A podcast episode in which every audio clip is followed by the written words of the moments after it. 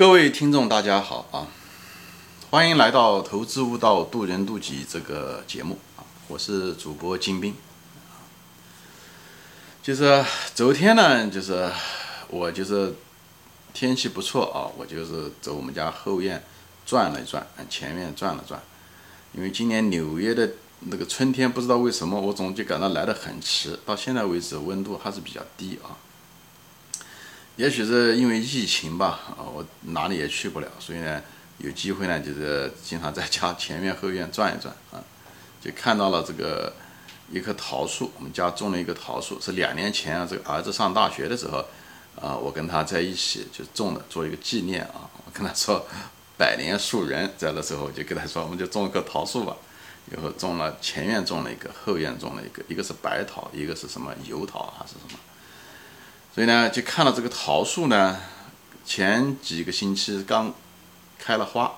以后没想到这桃树上就已经开始结了这个小果实啊，很小很小的这种青色的、绿色的小果实啊。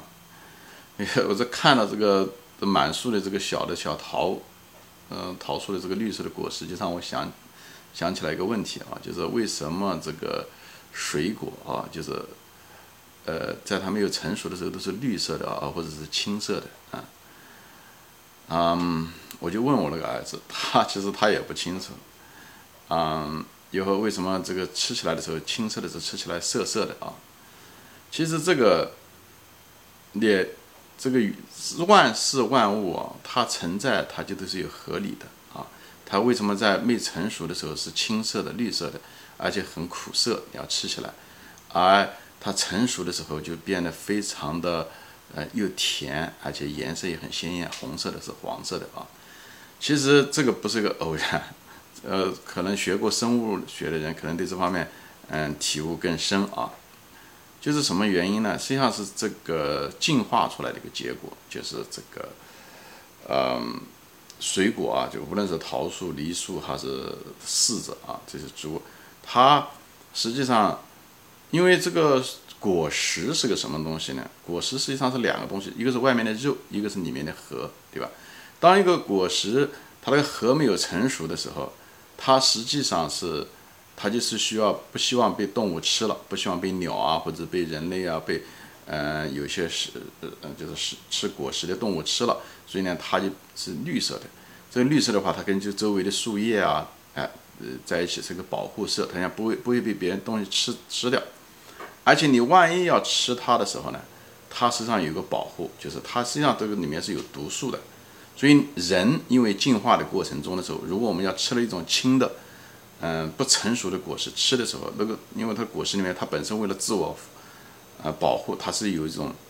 呃，有那种苦涩感，一种涩和苦。实际上涩和苦实际上是有，就是一种毒。我们为什么我们进化过程中也？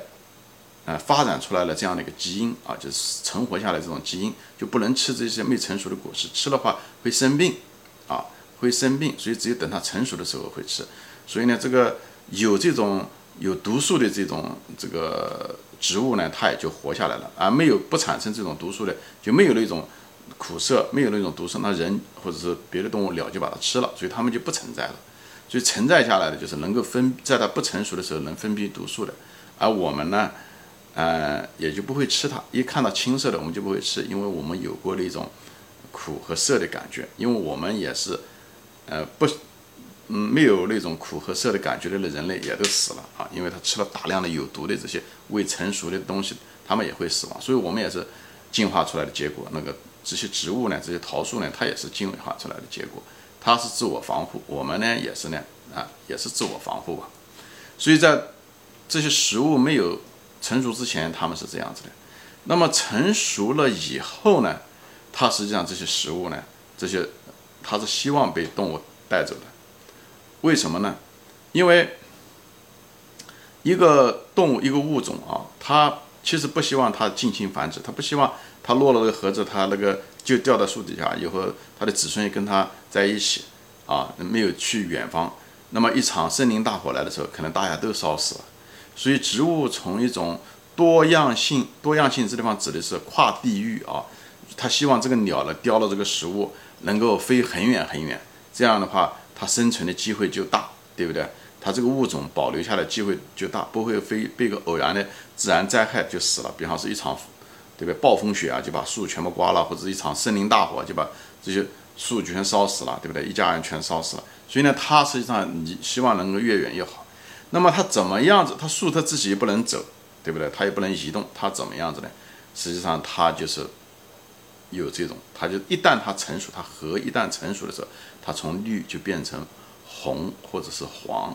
哎，这样子的话，跟它背景的绿色的那个树叶的颜色正好产生巨大的反差，所以让动物老远的一眼就能看到这个食物，越鲜艳越好，越红越好，越黄越好。所以呢，这就是它的一种生存策略，这是它完全改变了它未成熟之前，哎那种保护色绿色啊，变成了红色和黄色，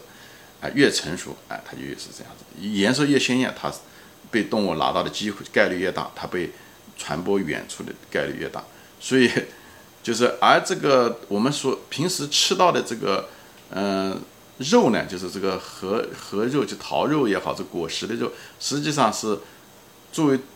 动物，就是这个植物来讲，它是不需要的，它只是作为一个奖赏，它只是一个吸引，它只是就像女人身上的化化就是化妆一样哈，可能有点冒犯女人，我只是这个，它实际上是个诱饵，它是希希望动物能够吃。以后呢，顺便呢，吃完了以后，这核可能就，鸟在可能在鸟肚子里面是核比较小，那么可能更远，那动物可能不要了就把它扔了，那么它可能就在那个地方就可以生根发芽，好吧？这个就是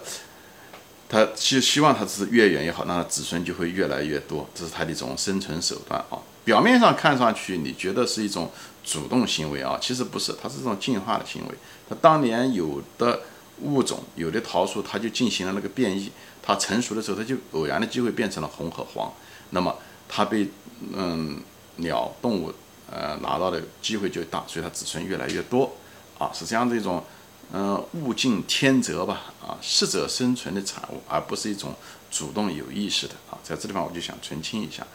所以呢，今天呢，因为正好看到这个桃树，就让我想到了这些东西，我就是跟大家分享我对这些东西的思考啊，就把这些知识串在一起。所以你每次看到很多显而易见的东西，它存在的，它都是合理的啊，存在的都是合理的。包括我们吃这个水果的这种苦涩感啊，其实背后都是有毒还是无毒，我们也都是它的，